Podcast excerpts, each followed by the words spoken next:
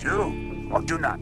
There is no try. What we do in life echoes in eternity. Vida se abre camino. My mom always said life was like a box of chocolates. You never know what you're gonna get. Ya no corras, Macario. ¿Para qué? Get busy living or get busy dying. One step at a time, one punch at a time, one round at a time. Keep your friends close, but your enemies closer. Hola amigos, bienvenidos de regreso aquí a Cinéfilos, el programa de cine y filosofía. En esta ocasión, pues estamos únicamente tres personas, pero no por eso vamos a dejar de traerle a usted la información que merece. En este caso y en esta ocasión, eh, vamos a hablar de un director, en lo personal, mi director favorito, que es David Lynch. Para mí, el mejor director de la perra historia. Eh, pero bueno, esta película es... Eh, vaya, su película más básica, podría decirse, o su película más fácil de acceder, eh, la cual es Mulholland Drive. Mulholland Drive nos cuenta la historia de Betty, una joven aspirante actriz que llega a Los Ángeles para convertirse en una estrella de cine y se aloja en el departamento de su tía en Sunset Boulevard. Ahí conoce a la enigmática Rita, una mujer que padece de amnesia a causa de un accidente sufrido en Mulholland Drive. Juntas, las dos intentan resolver el, misterio de la verdadera identidad de Rita y a su vez, al pasar las horas de la película, nos damos cuenta de que el mundo no es el que parece ser, que todo apunta a ser una construcción en la mente de la misma Betty. Y bueno, banda, ¿qué les pareció Mulholland Drive? Pues ya lo comentábamos un poco antes de empezar a grabar. Eh, siento que es una película muy buena, la verdad. O sea, no siento que, que peque de muchas cosas. Eh, es una historia muy buena, me parece. Cuando, cuando la entiendes, al, puede, puede ser que el consumidor promedio no le ponga mucha atención y no, no note como partes importantes donde al final todo se le conecte al final, al final, literalmente. Y, no le guste, lo entiendo, es una película que requiere tantita atención, eh, y es un poco compleja, yo diría. Eh, no sé si hay varias formas de interpretarla. Yo tengo una con la que me he casado desde la primera vez que la vi. Y, y es lo que te decía, o sea, no, no, le encuentro muchas cosas malas a esta película. Me gusta la actuación, me gusta la historia, siento que es muy buena, pero, pero en general la película nunca me ha gustado mucho, así como para decir, ah, sí, Mulholland Drive, la voy a poner, la voy a ver otra vez. Eh, es una película que siento que es como... Eh, las películas de Kubrick, que destacan en, en dirección, en historia, o sea, de que están hechas, hechas bien. Cinematográficamente están hechas bien, pero les falta alma, ¿no? Es, es lo que siento de Mulholland Drive y es lo que tú me lo decías un poco, ¿no? Que como todas las películas de Lynch son impactantes, eh, esta es como la más digerible y yo creo que es un poco de eso, pero no sé, no, no me encanta. Sí, es cierto. yo también, desde que la vi, dije, la, la, trama siento que tiene mucho potencial porque a mí sí me gustan esas tramas que de repente tienen un plot, twist, así que dices, ah, no manches, no me lo veía venir, ¿no? Pero algo le falta, algo le falta en el en sentido de, este, de contenido, de contenido narrativo, a lo mejor es lo que tú dices, es más como un alma, o sea, la verdad es que no me atrevo a decir qué es lo que le falta, pero sí sé que yo, yo mi experiencia de estarla viendo, sí fue de un me dejó pensando, le doy un check por eso, este, me dio pauta de platicarlo con mi mamá, con quien la vi, este, entonces pues, le doy otro check por eso, porque al final, pues una película, bueno, a mi parecer una película que me da chance de platicar sobre ella terminándola, este, pues puede ser, puede tener un check en ese sentido, ¿no? Este, pero no pasó de ahí, o sea, yo terminé de verla, estuve hablando de esa película los siguientes 5 o 10 minutos que la vimos, y ya después de eso no volvió a recurrir en mi mente la película. No es como en otras veces que la veo y de repente veo alguna situación de mi vida y digo, ah, esto se relaciona con la película que acabo de ver, ¿no? Y como que me quedo un rato ahí este, relacionando cosas con esa historia, ¿no? O sea, en este caso realmente no pasó así. Y raro, y digo raro porque dado que es una película que pues sí critica mucho cómo es la industria de Hollywood y pues al final la industria de Hollywood está muy relacionada con la industria de, pues, de lo que yo quiero aspirar en algún momento a trabajar, que en este caso viene a ser el cine animado, que digo, no es precisamente Hollywood, pero sigue siendo cine. Este, y, a pesar de eso, digo, es que tiene mucho para que me identifique con ella, pero algo le falta, no sé qué es.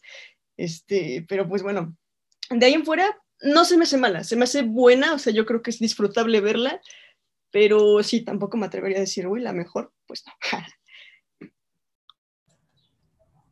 bueno, eh, a, mí, a mí sí me gusta, o sea, sí la considero una, una buena película y, y, no sé por qué, hasta me extraña oírlo de ustedes que, que piensan que le falta alma o algo así, porque, bueno, o sea, yo creo que, hay que verla de acuerdo al contexto o a la forma en la que llega esta película a, las pantallas, ¿no?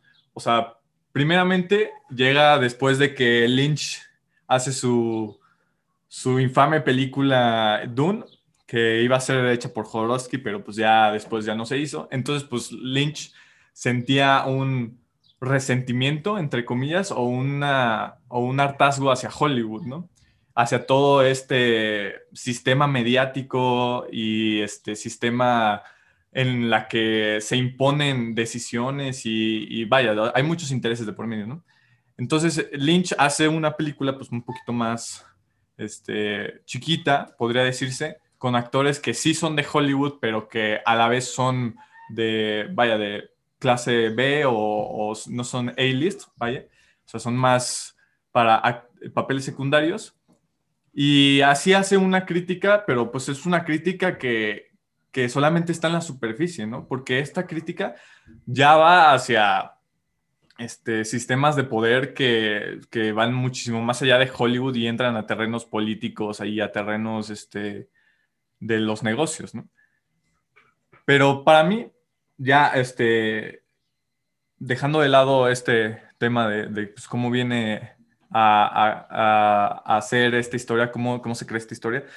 Yo creo que es una, es una película bastante reflectiva, más para, como dice Caro, este, para los aspirantes hacia, hacia Hollywood o hacia los terrenos artísticos, porque sí te da una visión clara de, de cómo es en realidad esta, esta industria.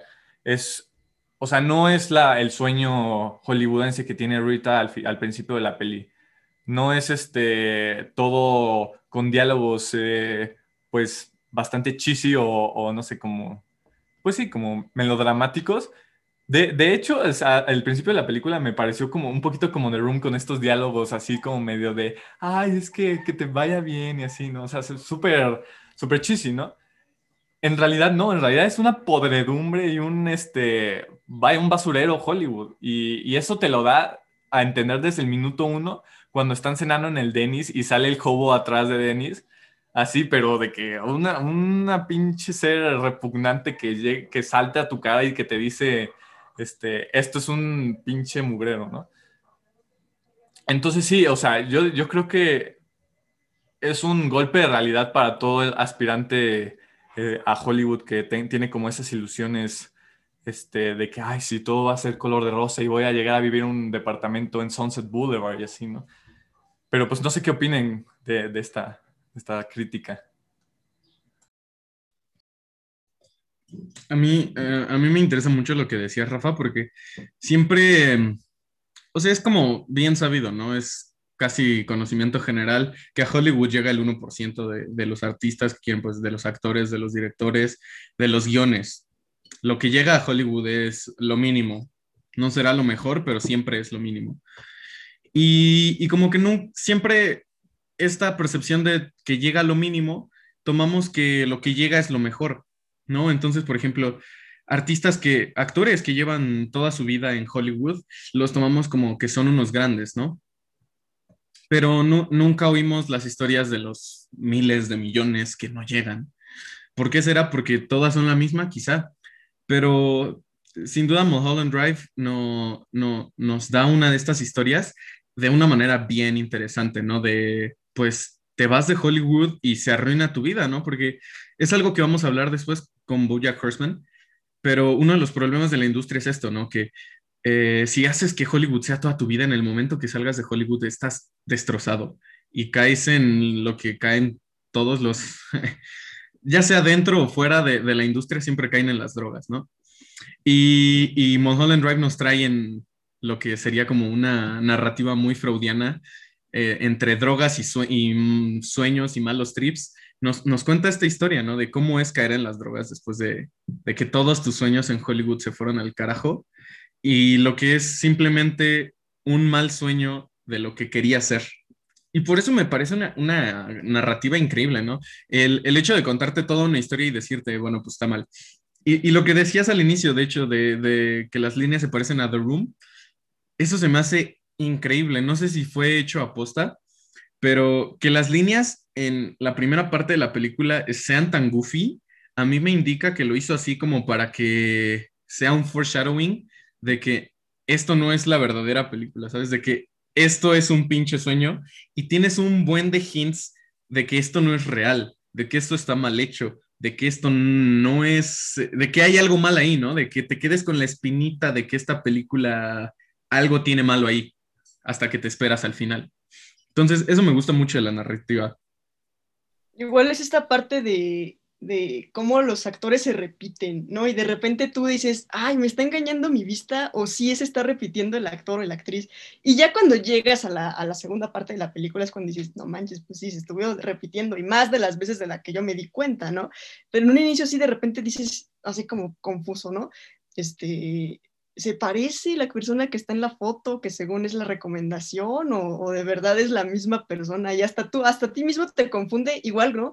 Como si quisiera emular ese sentimiento de sueño. Entonces, sí es cierto, eso también sí está bien logrado el hecho de te están mostrando una utopía y como buena utopía no puede ser la realidad. De hecho, de hecho sí, ahorita que lo mencionas, sí es muy linchiano que, que desde el principio te haga parecer entrar a un, a un sueño, desde el minuto uno, cuando salen este montaje de las personas bailando y, que se sobreponen imágenes con un fondo morado, creo. O sea, ya te indica que estamos entrando a una realidad alterada, ¿no? Y después cuando sale del aeropuerto y que llega con los viejitos y que empiezan a hablar acá de manera, como dices, goofy, luego se van esos viejitos y entra una vibra así tétrica de que se están riendo y de una manera extraña eso, eso para mí es impresionante y siempre me ha gustado eso del cine Lynch. Pero pues ahora el punto que quería tocar era pues ya más hacia el, la interpretación de la película, ¿no? O sea, para mí lo que nos trata de decir Lynch es que a veces nos, nos, quedamos tan atrapados en nuestra realidad, en nuestros sueños y en nuestra forma de percibir las cosas que no tomamos en cuenta las cosas que en realidad pasan, ¿no? Que, para mí el punto principal de la película es que esta la güerita, esta Rita, estaba tan, este, bueno, tan obsesionada con llegar a su sueño que ideó un, un, mundo paralelo en el cual las decisiones las toman este, directivas que parecen hasta esotéricas, que toman en cuenta, este, pues no sé, sus, tienen sus razones bizarras, o sea, parece, parece más un culto que una directiva de una empresa, ¿no? Y, y eso la ciega de, de, ver la realidad de que en Hollywood para subir o para llegar a la cima o necesitas dinero o necesitas acostarte con productores. De otra forma, a menos que seas un güey talentosísimo y aún así, aunque tengas el talento del mundo, vas a tener que hacer cosas de las que no estás orgulloso. Y le, y le van a poder preguntar a cualquier actor de Hollywood y a cualquier productor o a cualquier director y te van a decir, que hay cosas de las cuales no están orgullosos, ¿no? O sea, ya sea acostarse con un productor o, o, tomar el trabajo de una película piterísima nomás para tener dinero o para tener recomendación y ya poder realizar la película que querían. Pero esa es la realidad, o sea, la realidad es que vas a tener que ensuciarte las manos. No hay una, un, un este, pues sí, un, un grupo de, de, personas, de personas cultistas o de personas esotéricas que toman decisiones con base a los astros, ni nada, o sea, en realidad es un, un chiquero. Pero pues no sé qué opinan ustedes. Sí, ¿no? Como es, es el, el, tipo este que está ahí, mm, ¿cómo se llama? Jalando las cuerdas de todo Hollywood. Es simplemente, exacto, exacto. Es básicamente, yo lo interpreto todo, todo, todo Mulholland Drive, toda la primera parte, que es más, le digo primera parte, pero es casi toda la película, ¿no? Creo que son últimos 30 minutos donde ya, ya acaba esto. Pero es este, Betty simplemente negando que ella no tenía talento, ¿no? Negando que ella no era el 1% que, que lo logra. Eh, y dando todas completas razones este, distintas de por qué ella no lo logró. Y teniendo todo el... Es, es, es que es compleja la historia, porque en, en parte tenemos la parte de Betty que está celosa por, por su pareja, ¿no? Pero igual está celosa por, por, lo que dices, ¿no? Porque en el momento que ella le gustó al director, ella lo iba a lograr. Y, y ella se lo engaña de esa forma. Ella no piensa, o sea, en, en sus sueños, eh, Rita lo iba a lograr porque el director le gustaba, no porque tuviera me mejor talento, bueno, más talento que Betty. Y eso es lo que ella proyecta en su sueño. Es por eso que en su sueño eh, Rita se besa con el director y, todo esto, ¿no? Espérate, ya, ya, me confundí, no, no, no. En la realidad, en la realidad siempre este, se estaba besando con el director y así, y eso ya lo proyecta, pues, de esta forma. Y, todo esto de Hollywood que tú dices, es que es, es, es muy cierto, ¿no? Y, y, es por eso que no, tuvimos tantas, tanta dificultad encontrando un texto que hable de esto, porque no se habla de esto. o sea, fuera de lo que encontrábamos que eran chismes, no se hablan de los problemas de la industria porque no, no salen, a menos de que sean escándalos grandes como los de Nickelodeon y los pies y, y ¿cómo se llama? Dan Snyder y, y estas sí, cosas. Y Epstein, ¿no? Sí, y Epstein, este tipo de cosas. O sea, es, es sabido, pero no se habla. De a lo mejor cabe hacerse la pregunta de, bueno, ahí se me salió un gallo, este, cabe hacerse la pregunta de, bueno, que no el hecho de que no se hable de estas cosas es el indicio perfecto de que hay un problema en la industria. O sea, al final no encontramos un texto sobre problemas en la industria justamente porque el hecho de que no, no se hable de eso es el problema en la industria en ese sentido. Y ya, ya para finalizar, eh, nada más quiero puntualizar que a mi parecer lo que, lo que pasaba eh, Dayan, que Dayan era el nombre original de la wea, ¿no? Este, y Betty era la proyección. Eh, en realidad era de alguna forma un, digo, a lo mejor es un poco vacío querer definirlo solo en eso, pero era de alguna manera un síntoma de, ella quiso entregar toda su vida a Hollywood, como bien dijo Rafa, todos los artistas que entran a Hollywood tienen que hacerlo y una vez que se salen de Hollywood se les acaba la vida literalmente y terminan como simples cuerpos que se drogan, pero ya no es que puedas llamarlos viven la vida. Este, y pues justo por eso, eh, desde el punto, desde el hecho en el que ya no tuvo una apertura en Hollywood como para hacer una vida ahí, este, pues empezó a proyectar sus traumas en, digamos, en, en, de la realidad, pero de como a ella le hubiera gustado que fuera esa realidad, ¿no? Como de, me hubiera gustado yo no ser la que sufría la injusticia, este, de, de, que alguien que llegó recomendada me derrocara, sino que fuera la persona que no era yo, ¿no? O me hubiera gustado ser yo la persona que fuera la recomendada porque me di cuenta de que eso fue lo que llevó a esta otra persona a la cima, ¿no? Me hubiera gustado ser yo la persona a la que le gustara el director. Me hubiera gustado que la persona que en este caso la que proyectaba como, uy, es la que tuvo el éxito, este, llegara victimizada ante mí para que yo terminara como la heroína, ¿no? O sea, un montón de cosas que al final te terminas dando cuenta es que de alguna manera toda la historia giraba en torno a ella y todo lo que empezaba a hilar que no giraba en torno a ella simplemente carecía de sentido, como esto del vaquero que llegaba de la nada o como esto de entra el director a su casa y hoy como por arte de magia de repente ya no tiene esposa porque se peleó, ¿no? O sea, cosas de ese estilo que al final te das cuenta, lo único que tenía sentido es lo que esta Betty, bueno, Betty, nombre de proyección, eh, relacionaba con ella misma y también por eso empiezas a darte cuenta, no, pues es que literal se le acabó la vida desde que no tuvo oportunidad en Hollywood. Pero bueno, pues ya es momento para pasar a la siguiente parte. Vamos a hablar de un textito muy chiquito que encontramos por ahí, eh, que lo escribió un cineasta, no diré quién porque honestamente no me acuerdo ahorita, pero en fin, no se, no se desintonicen, sigan escuchando Cinéfilos que se va a poner interesante. Regresamos en un momento. La existencia precede a la esencia.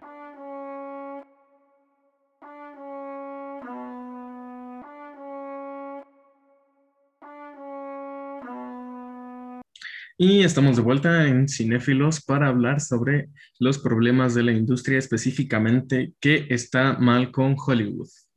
El texto para esta segunda parte es un texto no tan convencional.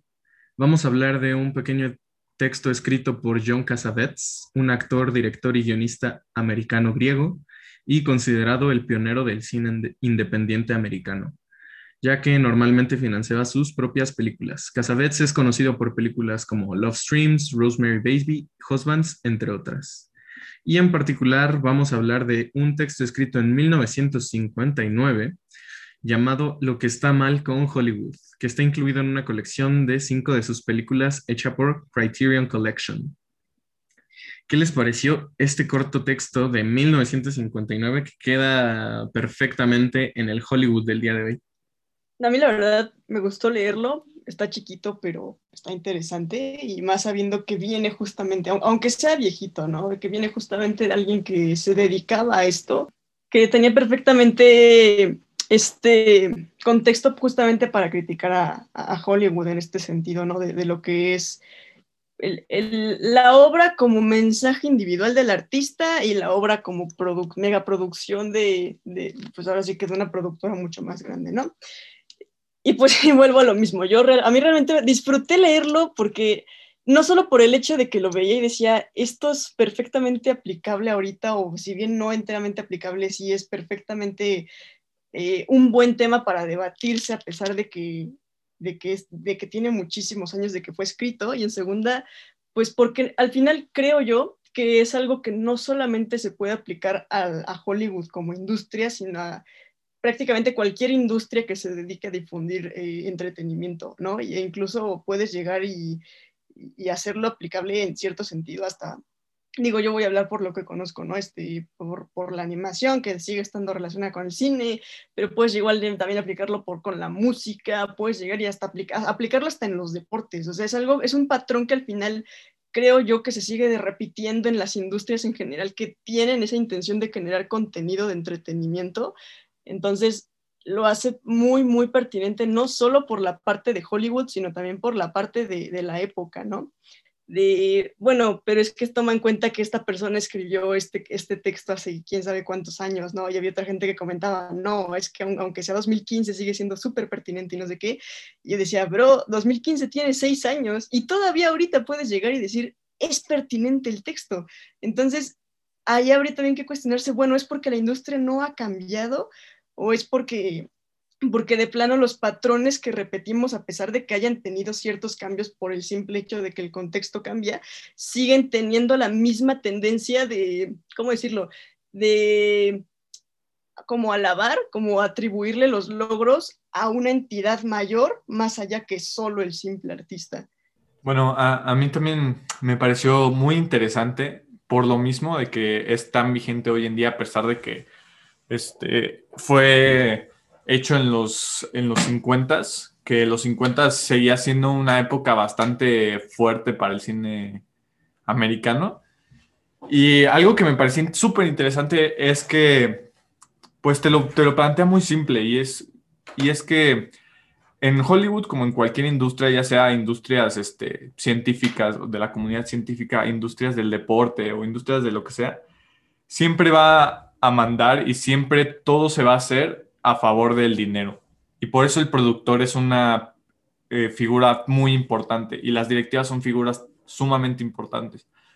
Porque como ellos son los que ponen el dinero y ellos son los que quieren maximizar las ganancias, ellos siempre van a tener la última palabra. Y por eso ves este, tantos eh, tantos productos o tantas películas con esta mezcolanza extraña de cosas que funcionan de otras películas y, y que funcionan de otra, de una serie o que funcionan de, o traen a un actor que funcionó en esta película y que ahora lo traen para esta otra. Por eso lo ves tan mezclado, porque siempre se va a buscar que vaya hacia más eh, mercados o que apele a más eh, gente. Y, por eso justamente hay fracasos este, extremos como, ya, bueno, me, recuerda mucho al, caso de, Ghostbusters del reboot, que pues al querer apelar a esta nueva ola de, películas políticamente correctas, se quiso adaptar y, se quiso traer esta versión inclusiva, aunque terminó siendo un fracaso porque no le invirtieron nada al guion. Y, y eso me parece algo muy interesante y, y- y- y más para, para estos años. Pero lo que me gusta también es que no solo te dice la problemática, sino que también te, te plantea o te quiere ofrecer algunas soluciones. ¿no? Que la principal es la comunicación o una comunicación muchísimo más este, abierta entre el director, que es el que, pues, al cual su visión se le debe respetar y que debe ser la autoridad en el set y, etcétera. Eh, tener una relación de comunicación y darle también espacio a este mismo para que trabaje, pero no solamente eso, sino que el director también tiene que comprender que pues no, no, es, no su dinero y que no siempre va a, ser el, de la última palabra y pues si está re- recibiendo dinero de un estudio, pues también tiene que abrirse a las notas de, los productores. Y pues a mí me parece algo bastante interesante y algo bastante acertado y, oportuno de recordar siempre, que es esta, que debe ser esta discusión entre productor y director y tener balance entre los dos. A mí me gustó muchísimo el texto, de hecho, pues es un texto que está aquí completamente libre en internet, así que ahí lo van a encontrar en la descripción por si lo quieren leer. No toman nada de tiempo leerlo, es simplemente una cuartilla. Eh, es una opinión personal, como ya dijimos, de Casabets de en esa época y es buenísimo el texto. A mí me parece, la verdad, una genialidad. Eh, a mí me gustan de muchas de sus ideas. Quiero retomar ahorita específicamente dos muy importantes, que es básicamente que Hollywood no va a sobrevivir si no le dan más valor a la expresión artística individual. Y, esto me parece muy interesante porque, por ejemplo, eh, cuando pensamos en películas bien hechas, usualmente eh, son expresiones artísticas de los directores, ¿no? Pensamos en, en Buñuel, en Iñárritu, en Guillermo del Toro, en Cuarón, ¿no? Por ejemplo, eh, si nos vamos a otros países, en- pensamos en Kurosawa, pensamos en, ¿cómo se llama? En los más grandes directores. O sea, si tú le preguntas a alguien cuáles son los mejores directores de cine, te van a sacar siempre, siempre los, los mismos nombres, ¿no? Te van a sacar a Spielberg, a Tarantino, a Scorsese, a Kubrick, a Hitchcock, ¿no? Entonces, eh, para mí eso es como la prueba viviente de que Casabets tiene razón. Las películas que reconocemos como buenas son películas que estos directores han llevado como, como sus proyectos personales y no han apelado al público. Y es algo que él dice que es el segundo punto que quiero tocar, que las películas que apelan o al público o que solo apelan a tener un éxito económico no resultan ni en éxito artístico, ni en éxito económico, ni en éxito en, en- los ratings. Y, y él, hasta su punto, él tenía razón, hasta que me puse a pensar y dije, bueno, ya salió Avengers, ¿no? Y Avengers es la pinche película que más ha hecho y es un- una película que le encantó al público. Y dije, oh, Casabets, como si estuvieras vivo para ver esto. Sí se puede. Y ahí es cuando, cuando dije, chale, ¿no? Por más que me haya gustado esta idea cuando la leí, eh, ya no es real. Ya estamos en una época del cine donde ya no es real, la verdad.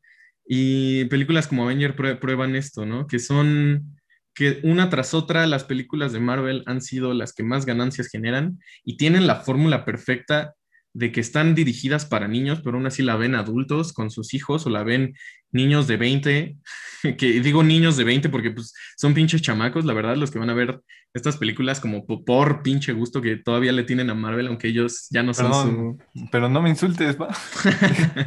aunque ellos ya no son su target. Y este, y pinche Disney, quién sabe cómo lo hizo. O sea, mu- muchos, muchos, muchos, muchos se quejan de Disney, ya las películas de Marvel son para niños eso las arruina, pero las siguen viendo. se quejan mientras les siguen dando dinero. Y eso es básicamente su éxito económico y su éxito en los ratings. No sé si su éxito artístico, ahí es totalmente lo que creo que es uno de los otros puntos que quiero tocar. Y eso va con todo y pregunta de para ustedes, ¿no? Porque creo que este es el punto que más se puede que más se puede debatir de, lo que dice Casabets. Eh, en su momento, él, él lo decía como películas como 12 Angry Men, no sé si la han visto, peliculón de, de los 50 eh, en su momento, este tipo de películas eh, no eran ni aclamadas por el público, ni aclamadas económicamente, ni por los críticos. Y él decía que este tipo de películas eran las que cambiaban el cine, aunque las masas no aceptaban las nuevas ideas. Y en su época él decía que iban a trascender y trascendieron, porque hasta el día de hoy esas películas que él anuncia en su texto eh, son las películas más mejores reiteadas de toda la historia del cine. Y esto es porque trajer, son pioneras en, ideas como traer críticas al sistema, traer debates éticos y que en, este momento no las están aceptando. Bueno, en, en, su momento no las aceptaron, pero él decía que este tipo de películas son el futuro de la historia del cine, que son el verdadero futuro de la expresión artística en el cine. Y les quería preguntar si ustedes creen que todavía sigue vivo el cine como expresión artística. O sea, hay películas que son muy buenas, como las películas de, David Lynch, pero las, podrían, las podríamos considerar como una expresión artística hasta el día de hoy. Em, pues no sé si Carlos quiere empezar primero. Sí, eh, justo iba, justo iba a, decir algo. Eh, ahorita justamente se me vino a la cabeza una conclusión y es justamente que creo, desgraciadamente, y voy a, aquí incluso a incluir eh, otras, otros artes, no solo el cine, pero bueno, voy a tratar de enfocar un poco en el cine. Em, desgraciadamente, la sociedad que hemos ido construyendo se ha acostumbrado a ver el arte como algo que el artista crea como una mera, con, la, con una mera intención de entretener, ¿no? Y como entretención, pues ahora sí que puede ser muy superficial, ¿no? O sea, vamos a llamarlo en términos de películas, la típica película palomera generalmente tiene muchísima más publicidad que una película de cine de arte o que pudiéramos considerar cine de arte, ¿no? Porque justamente por esto, porque al final todas las personas que no se dedican al arte, que son muchas personas, se han acostumbrado a consumir el arte como un mero, un mero medio de entretenimiento más allá que un medio de, eh, cuestionarse la realidad o de pensar o de ampliar su panorama o de a lo mejor agarrar otras perspectivas como en un inicio o incluso todavía pues eh, el artista tiene la intención, ¿no? Digo, yo como aspirante artista, por no decir artista actual, sí digo, bueno, mi intención, sí, por una parte va que a la gente le guste, pero por otra pues también va con una carga de contenido específica, ¿no? Va como con una intención, con una, y, una intención que va particularmente hacia, para apelar la forma de pensar de la, este, de la persona que me está viendo, ¿no? De la persona que me está escuchando. Entonces, esa forma de ver el arte como mero entretenimiento que tenemos ahorita, creo yo, que está provocando que no pueda ser tomado en serio todo lo que se hace como arte como forma de expresión, o sea, como que está generando una tendencia de decir, es buen arte solamente si muchas personas apelan a ese arte, o sea, se les, como siento yo que en general colectivo, sociedad, se, se les está olvidando que el arte tiene justamente la intención de incomodar, o una de sus intenciones es incomodar para generar estas nuevas tendencias, y están empezando a adoptar más bien la postura del arte es para entretener y como buen medio de entretenimiento tiene que ser cómodo, o sea, todo lo contrario, vaya. Entonces, yo no diría que el cine de arte está muriendo, o sea, bueno, sí, sí, sí tiene una situación crítica, pues yo no diría que está muerto, vamos, o sea, no diría que ya, ya valió, pues.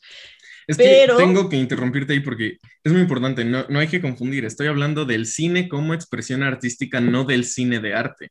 Ok. Porque, o sea, si el cine como expresión artística lo podemos llamar eh, que cualquier película que se está haciendo en Hollywood hoy en día, no cualquiera como Ghostbusters, sino películas como Mulholland Drive, porque eh, hay algunos directores más conocidos que son Kurosawa, Lynch, Lars von Trier, eh, Luis Buñuel, que son considerados cine de arte y aún así son más conocidos. ¿no? No, no hablamos del cine independiente que se está haciendo en Francia contra un movimiento, no, no, no, no, no.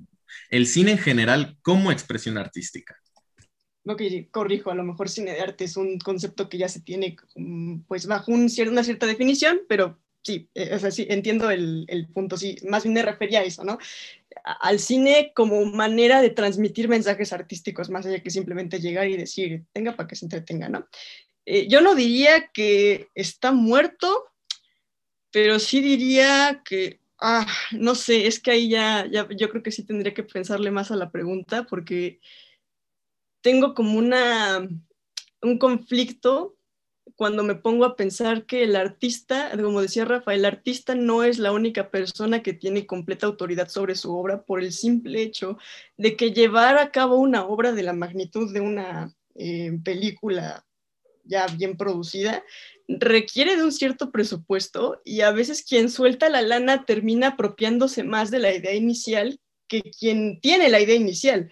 Entonces, por más que el artista tenga en un inicio la intención de transmitir un mensaje artístico o a lo mejor algo ya más este, que tenga la intención de hacerse cuestionar a la audiencia, el productor justamente por buscar más la lana que el mensaje, pues va a tratar de apelar a lo que las masas están buscando. Entonces, se van, así como el artista puede llegar y pensar, la audiencia no sabe lo que necesita, el productor puede pensar, la audiencia no tiene que saber lo que necesita, la audiencia simplemente necesita eh, recibir algo que pueda consumir de manera súper fácil sin tener que estar poniendo la atención a la película 24/7, con el simple hecho de ponerla en la tele y que se entretenga con eso, es para mí suficiente para hacer lana, y ahí empieza esa disrupción, ¿no? Como de una visión contraria del arte, que en un sentido es más la parte de véndela, no me interesa lo que hagas con que venda es exitoso, y por otra parte la visión de es que si vende no necesariamente es exitoso porque no está existiendo esa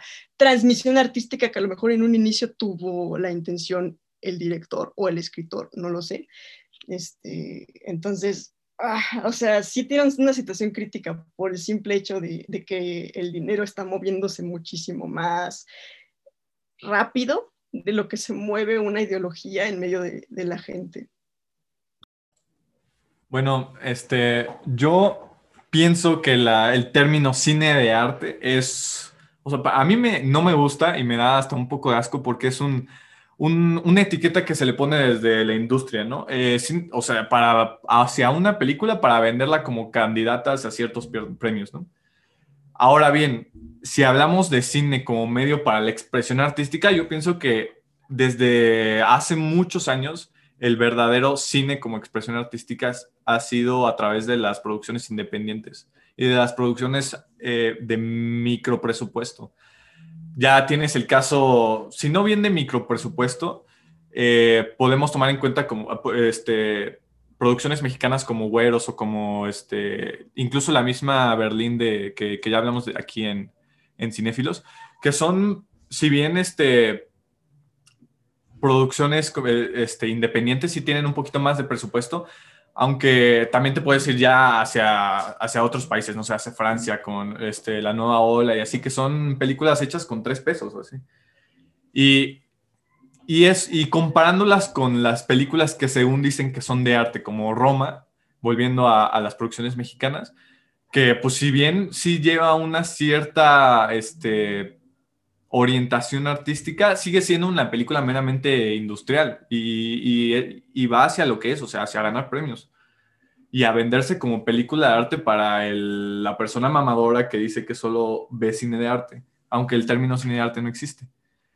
Pero, pero sí, o sea, y cuando una persona quiere realmente ver visiones del artista sin, sin ninguna alteración por, de parte de producción o, de parte del mismo dinero, yo siento que las apuestas van hacia el cine independiente, incluso hacia el cine serie B, aunque se vea este, medio cagado, pero, pero sí, o sea, para mí siempre ha sido la línea a la cual este, se debe de, seguir y se debe de, tener eh, ubicada, porque incluso eh, directores famosos, Lars von Trier, este, vaya, este, incluso este, Cuarón o del Toro, pues empiezan haciendo películas este, pues más chicas y más, pequeñas y ahí realmente se ve su, visión y cómo, cuál es su estilo y ya después pues se echan a perder cuando entran a la industria, pero pues ya, eso será tema para otro día, pero sí, para mí es este, más o menos el cine independiente en donde realmente podemos ver las visiones de los artistas.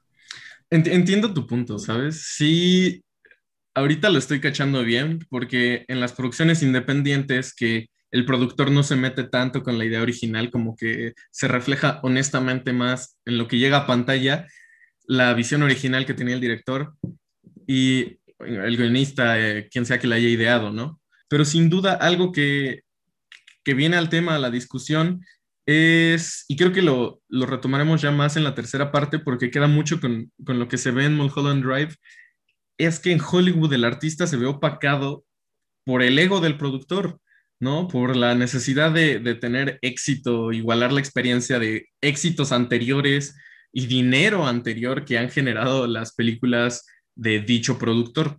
Y pues ahí el artista simplemente abandona lo que cree o abandona el proyecto original que tenía simplemente para, para que entren los empresarios, ¿no? Entonces, quizá la, la, la diferencia que nos dice Casabets con, con que todo cine debe ser una expresión artística es que el, el cine que hace directamente un artista, ya sea el guionista, el director, el actor, la idea original de arte que tiene y que la proyecte es lo que hace el cine de arte y que no la haga un empresario.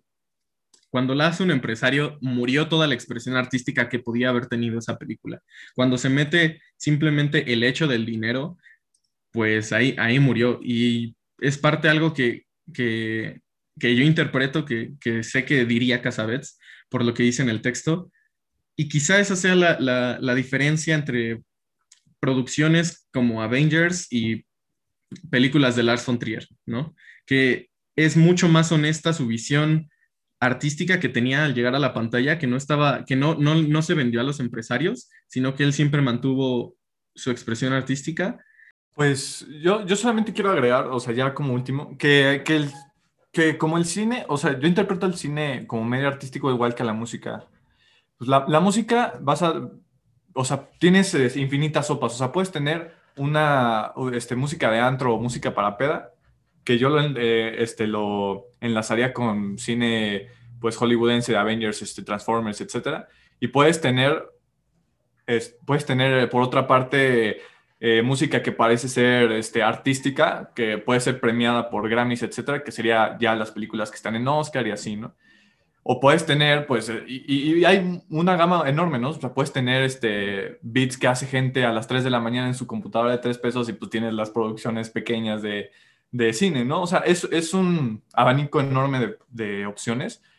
Y pues, pues la, la, línea, la línea de cine de arte y, y, de música artística, pues se, se, divide simplemente en el mensaje y en mensajes honestos. Y y en mensajes que no, o sea, si bien pueden generar dinero, no es su principal línea, ¿no? O sea, igualmente puedes tener producción, producciones grandes que, que te den una cierta este, sensación o una cierta visión artística sin que afecte tanto el dinero. Entonces, este, yo digo que, que, pues al final los mensajes son importantes porque pues el cine es un, es un arte caro, entonces sí se necesita dinero, lamentablemente, y, y pues pues nada, hay veces que sí necesitas este, doblar las manitas ante el productor, pero pues este, mientras no afecte tanto tu visión creativa, pues yo creo que está bien, ¿no? o sea, no juzgo.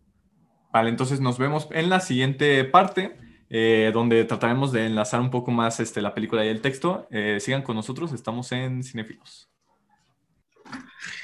Es que está, la, la diferencia entre cine y arte es, es bien compleja, porque, porque, o sea, si, si te das cuenta, todo lo, todo el pinche cine de arte es así de que una morra rusa que hizo una película que no es conocida, una morra francesa que hizo una película que no es bien conocida, y luego llegan unas que son más conocidas, que ya son las de Jodorowsky o las de Buñuel, así, y aún así, pero sabes de que todavía tienen ya sus años, o sea, son un chingo de, de, de años anteriores y siento que les damos mucho valor de ser cine de arte solo por el simple hecho de ser clásicos.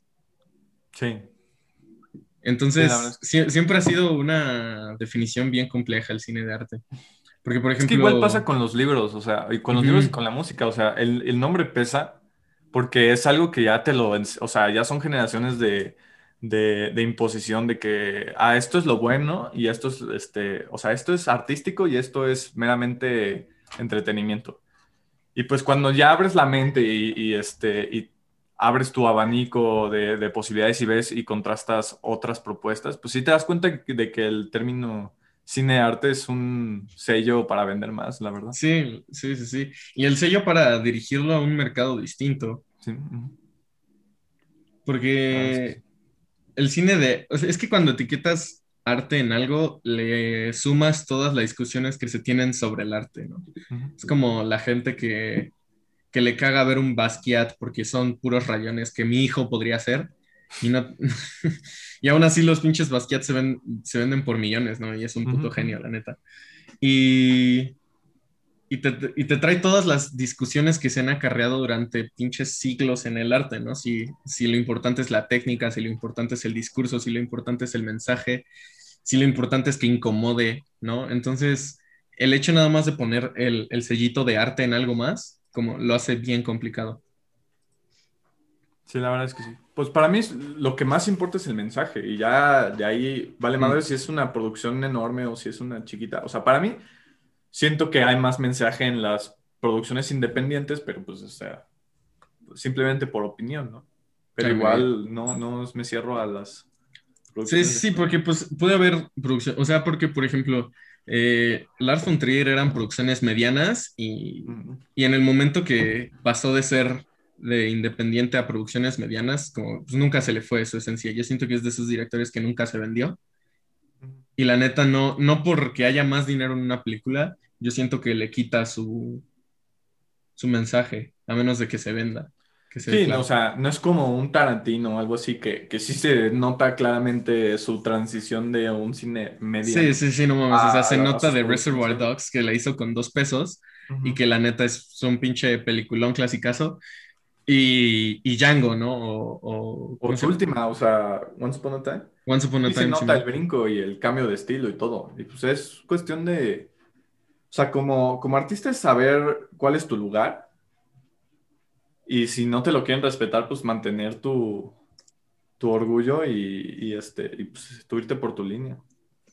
Pero es que luego también, no, es que no sé, porque de repente digo, es que ha de ser cuestión de suerte y de repente digo, bueno, es que ha de ser cuestión de que lo hacen bien, ¿no? Porque por una parte están todos los artistas que imponen tendencia y, de repente dices, no, pues seguramente es porque lo hizo chido. Y es- por otra parte están todos los que fracasan justamente porque son súper disruptivos a la época y porque lo que llegan y quieren representar es algo que no, no encaja con lo que el grueso de la gente pide.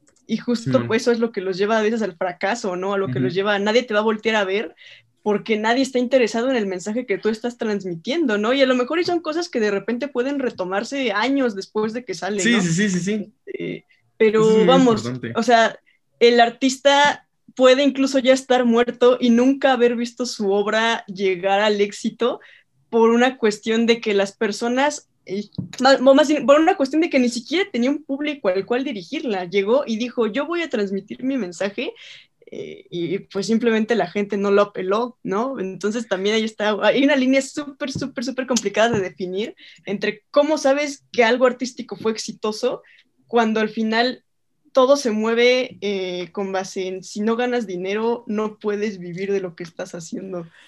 Pero, Pero es lo que, lo que decía con 12 Angry Men, o sea, en, en ese momento la, la odiaron en, en cines, no generó dinero, los críticos la, la hicieron mierda. Y luego pasó el tiempo y ahorita es una de las mejores películas jamás hechas en la historia.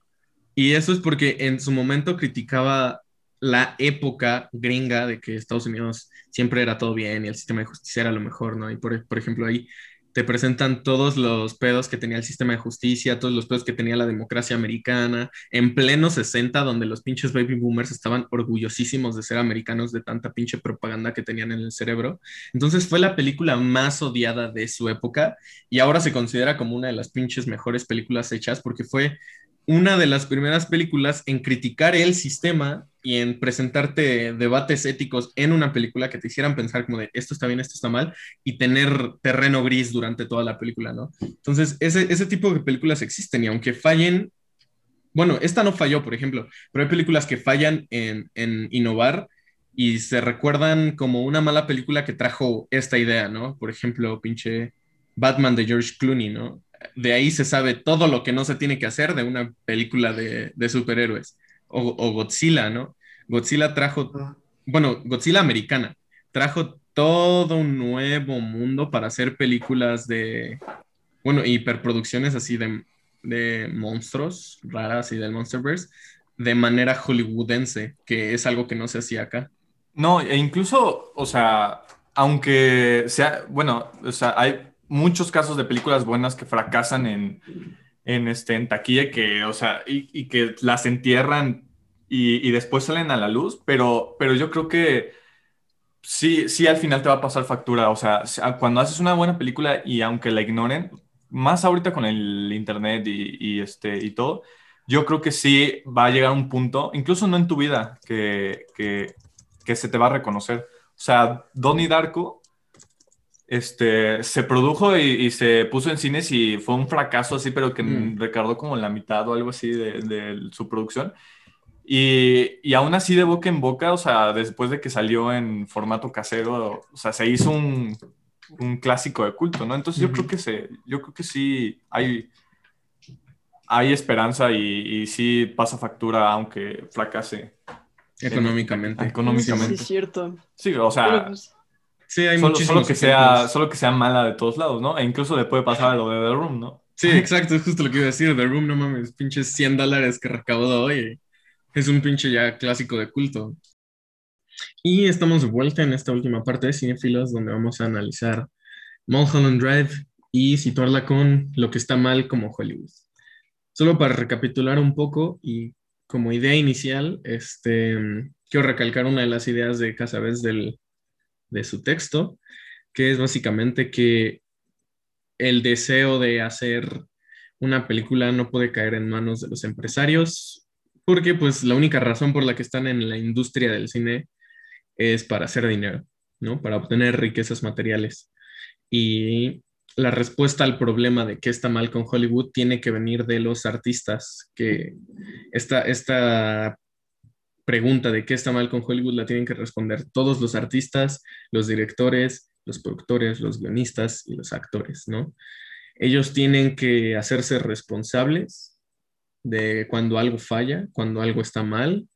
Ellos tienen que, pues, dar la cara por, por el producto, ¿no? No tienen que ser lo, los que tengan el dinero. Y esta es la única forma en la que la expresión individual del artista es la que mantendrá a Hollywood vivo, decía Casabets. Y esto es algo que vemos en Mulholland Drive, al menos en el sueño de, de Diane, que ella, ella ve toda, bueno, en, en, su sueño ella encuentra toda esta conspiración y son conspiraciones a dos niveles. Una podríamos llamarla una conspiración más mística, que es el, el que controla Hollywood desde el teléfono nada más, así la, la mente maestra única que controla todo Hollywood haciendo simples llamadas.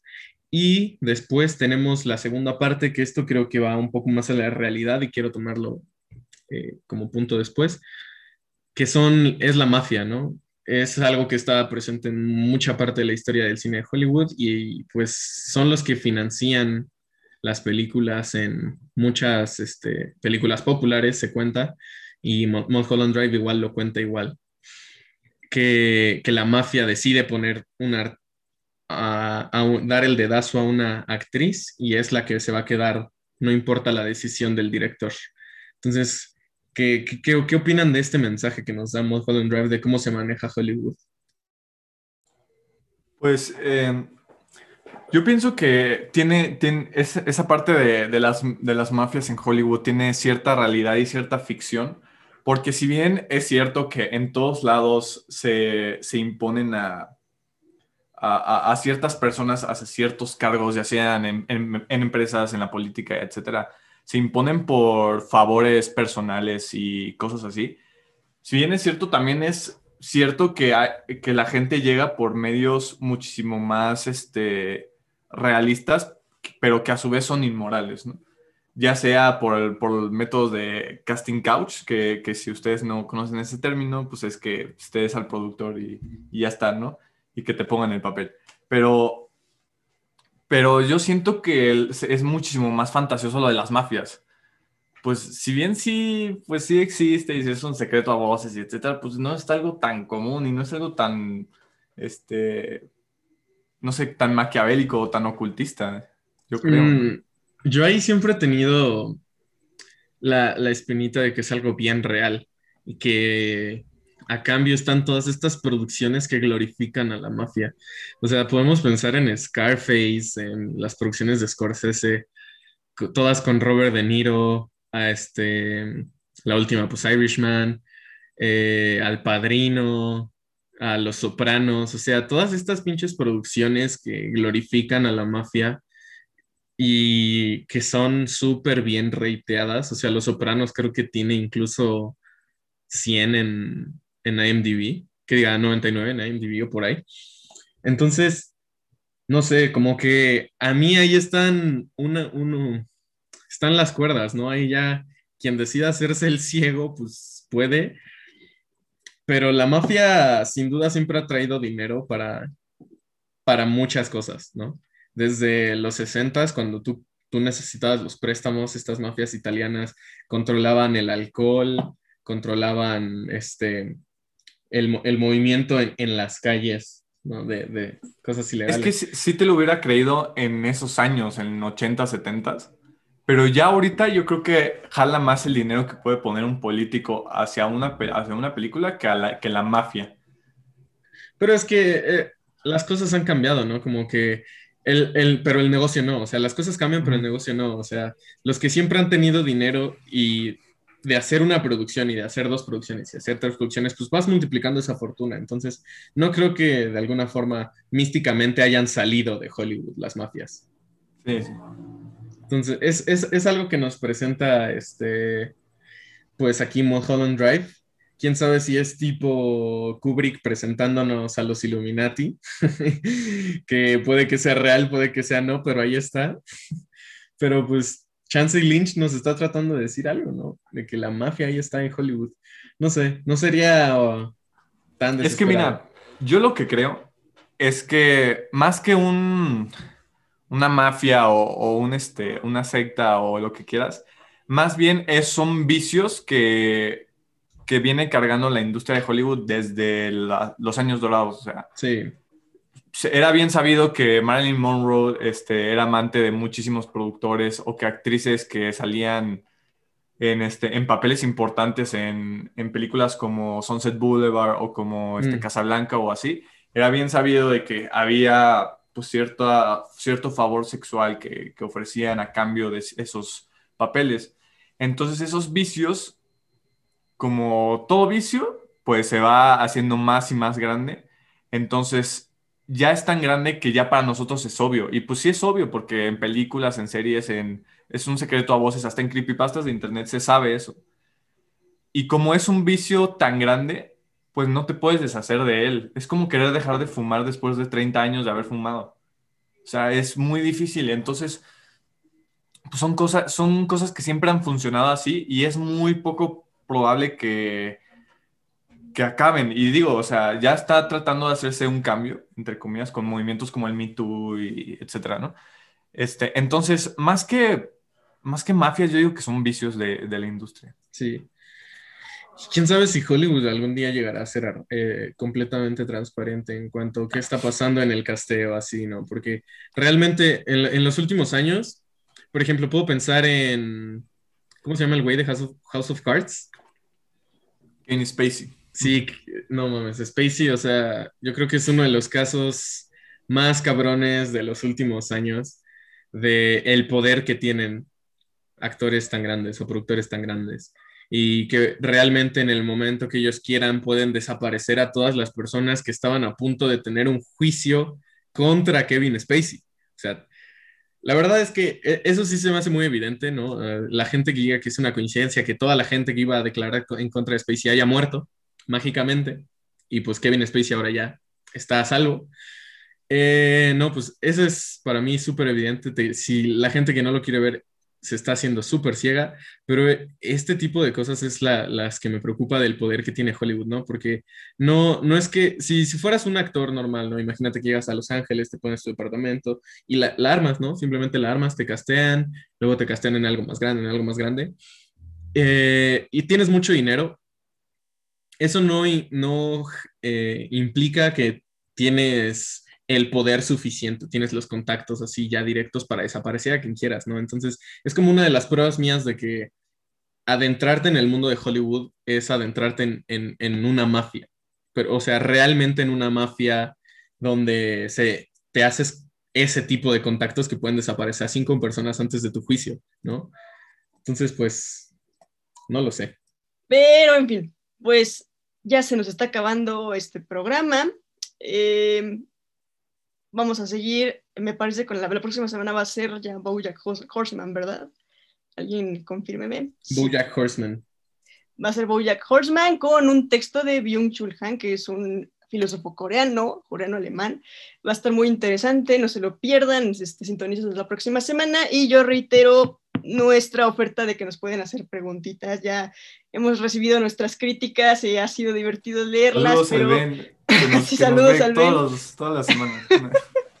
sí, sí, sí. Este, ya nada más para balconearlo borró los comentarios, gente, así que ya Ah, no se van a poder no reír con sí. eso. Pero pues bueno, así es esto de la industria, ¿no? De repente te quieren borrar todas sus, este, sus errores. No quieren Pero- aceptar las críticas constructivas. Sí, no, definitivamente. Pues nosotros que sí las aceptamos, este, le vamos a mandar muchos saludos a Ben. Y pues nada, eh, yo creo que esto ya, pues, con eso termina el programa. Yo fui Caro, me acompañó Rafa, me acompañó Isaac. Y pues nos vemos en el próximo capítulo. Adiós. Vean a David Lynch, el mejor director de la historia. Moments will be lost in time like tears in rain. ¿Sabes qué decía mi abuela? Si quieres hacer reír a Dios, cuéntale tus planes. Hasta la vista.